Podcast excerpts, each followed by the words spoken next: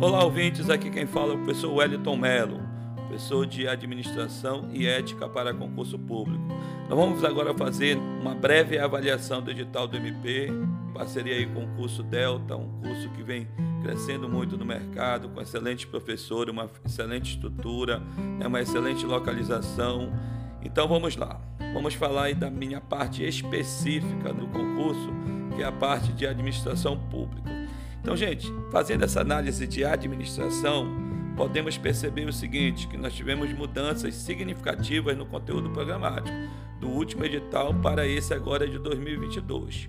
O que, que aconteceu, gente?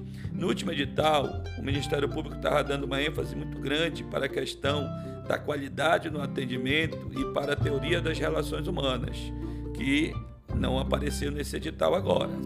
Veio as organizações modernas e essa parte estrutural, né, essa parte do planejamento estratégico das organizações que você vai ter que dominar para fazer essa prova. Veio também os níveis né, de liderança, de poder, essa visão sistêmica da administração, que é importante. E aí você usa né, todos os processos, todos os mecanismos que são relevantes para que a administração ela possa se desenvolver enquanto ciência, sendo um staff, ou sendo, sendo uma assessoria para a tomada de decisão da administração pública. Então, além deste conteúdo que foi introduzido agora, que eu acho muito pertinente, porque é um conteúdo que ele é, ele é básico, né? ele serve como alicerce para o teu conhecimento administrativo, nós temos a segunda parte que é voltada à área do direito administrativo, que, ela, que é aquela parte de centralização, descentralização, concentração, desconcentração, que você vai ver também com o professor de direito administrativo. A terceira parte fala sobre a gestão de processos, certo? E aí o processo é importante porque o que é um processo? O processo é algo contínuo que faz a administração produzir. Então todo, toda a produção ela vai ter o seu processo produtivo. E aí o que, que difere de um projeto? Um projeto é algo único e inovador, que se realmente der certo, ele vai se transformar em processo dentro da administração. Nós tivemos também a questão da gestão de resultados, e é algo também muito atual dentro da área administrativa. Por quê?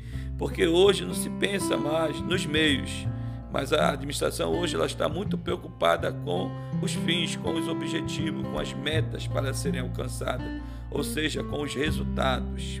E aí nós temos a arquivologia, que permanece do edital passado, que é a gestão de documentos, mas não qualquer documento, mas aqueles documentos que servem à administração pública. E eu costumo me referir à arquivologia como uma das ciências mais técnicas da administração. Por quê? Porque você tem que se aprofundar dela, você tem que buscar os seus conceitos, que é algo que você não consegue ter no cotidiano. Ou seja, o teu conhecimento empírico ele acaba não ajudando no sentido de você gabaritar as questões. Então, arquivologia você tem que parar e estudar realmente, estudar os seus princípios, estudar a gestão né, documental, estudar a ordenação para arquivamento, estudar o papel do protocolo, estudar a relação da arquivologia com a informática, porque porque a arquivologia faz muito uso hoje do processo de tecnologia de informação e principalmente que as bancas vêm cobrando e esse é um é um perfil da Consulplan, viu? Que é importante a gente avaliar o perfil da banca. Todo concurso que nós vamos ministrar né? Além da gente trabalhar o conteúdo programático, nós temos que trabalhar também qual é o perfil da banca, porque cada banca ela tem o seu perfil de elaboração de questões e é importante você estar bem direcionado para isso. Então, hoje há uma tendência na arquivologia para que seja cobrado preservação, conservação e restauração de documentos. Isso vem tem caído muito. Antigamente se cobrava muito gestão documental, né? Aquela parte né, de natureza do assunto, do grau de sigilo, da identidade mantenedora. Hoje o foco está mais nessa questão de preservação, conservação e restauração, sem deixar também de mencionar a diferença entre armazenamento de documentos e acondicionamento de documentos. Então, isso, tudo isso você vai estudar conosco também lá no curso Delta. O curso Delta que está oferecendo tanto a turma presencial quanto a turma online também, né? A turma virtual aí, que os alunos têm o mesmo padrão, mesma qualidade de ensino. E aí, gente, foi introduzido também agora no edital a administração de materiais que também é um outro ramo da administração muito amplo, assim como a arquivologia. É um conteúdo muito extenso, onde você vai trabalhar as três vertentes da administração de materiais, que é compras, que é distribuição e armazenamento e estoque. Então você também tem que dominar aí esses três conceitos. Além da licitação, que você vai ver também dentro do direito administrativo, mas na parte específica, se você for analisar o edital, você tem lá também a parte de licitação, certo? Então, gente, o edital ele está bem elaborado, na minha opinião. É um edital que contempla aquilo que o Ministério Público espera do seu, do seu futuro servidor Agora eu acho que eles não deveriam ter tirado a qualidade no atendimento. Por quê? Porque como é, o Ministério Público ele atua na área de serviços, então é importante que você dê, dê essa ênfase para a questão da qualidade no atendimento, certo? Porque porque você vai desenvolver uma relação interpessoal e você atender as pessoas, a administração ela te disponibiliza as técnicas que podem otimizar esse atendimento. Então, eu acredito que não deveria ter saído a qualidade no atendimento, mas infelizmente não está no nosso edital, ok? Então, gente, fazendo uma avaliação né, bem sucinta do que o edital traz para a parte específica de administração, lembrando que essa parte ela também contempla a informática, mas nós vamos ter um professor perito em informática aqui avaliando o edital. E aí, tanto a parte específica de administração quanto informática são 30 questões das 70, são 30 questões.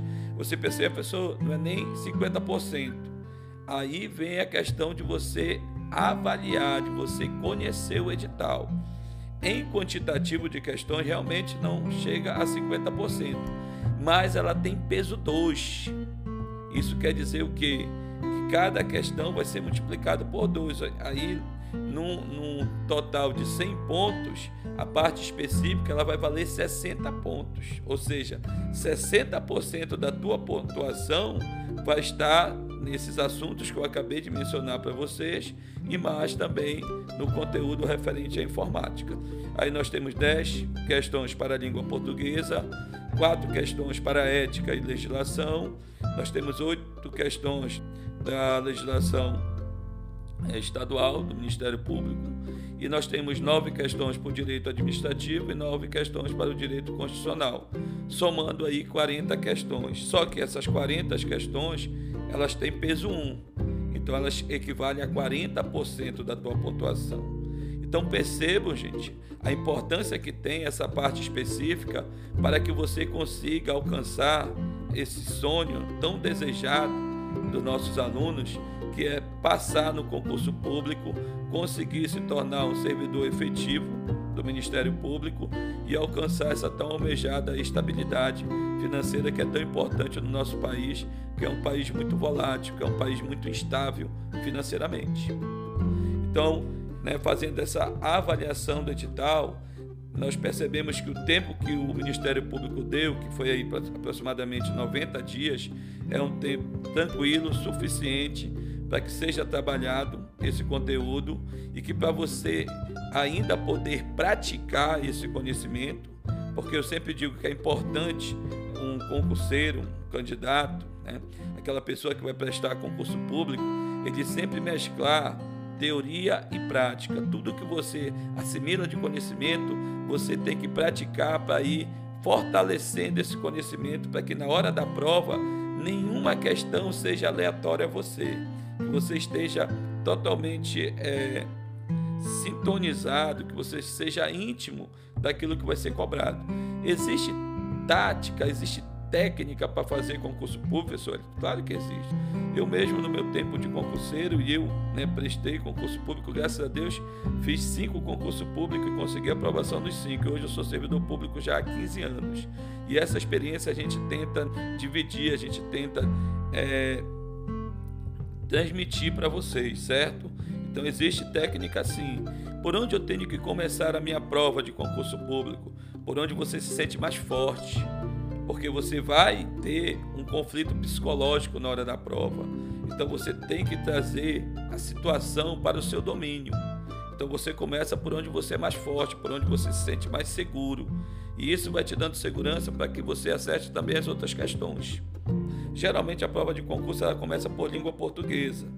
E existe uma, uma, uma justificativa para isso. A língua portuguesa geralmente ela traz textos, né? ela traz questões de interpretação de textos. E aí isso acaba cansando um pouco o candidato. Então, não é a prova que tem que conduzir você, mas é você que tem que conduzir a prova. E você tem que administrar uma grandeza que é importantíssima para sua aprovação, que é a grandeza tempo. Você não pode perder muito tempo com questões que talvez lá na frente vai faltar tempo para você responder outras questões. Então, né, tudo isso nós vamos dividir com vocês né, no espaço de sala de aula ou né, na sala real lá, né, ou na sala virtual, para que você possa gabaritar as questões específicas e as questões de ética também, porque eu irei ministrar também ética no serviço público. E falando de ética, gente, o conteúdo veio muito enxuto e eu gostei muito quando ele colocou lá o decreto 1171, que é o Código de Ética do Servidor Público Civil do Poder Executivo Federal, mas que ele serve como referência, como base para todos os outros códigos de éticas que estão atuando na nossa esfera pública. Então, eu gostei muito do MP e da Consulplan ter adicionado lá no conteúdo de ética, além de princípios e valores éticos, que é a base, é o fundamento da ética, né, da ética na função pública, que é uma ética individual do servidor, da ética no setor público, que é uma ética institucional da organização. Não veio a questão da ética e cidadania, que eu também acho importante, não está no edital, e veio o decreto. Então, está muito coeso aí o conteúdo de ética e também tranquilo para que a gente possa gabaritar. Então, um grande abraço, professor Elton Melo. Conte conosco aí, conte com o curso Delta, que eu tenho certeza da sua aprovação.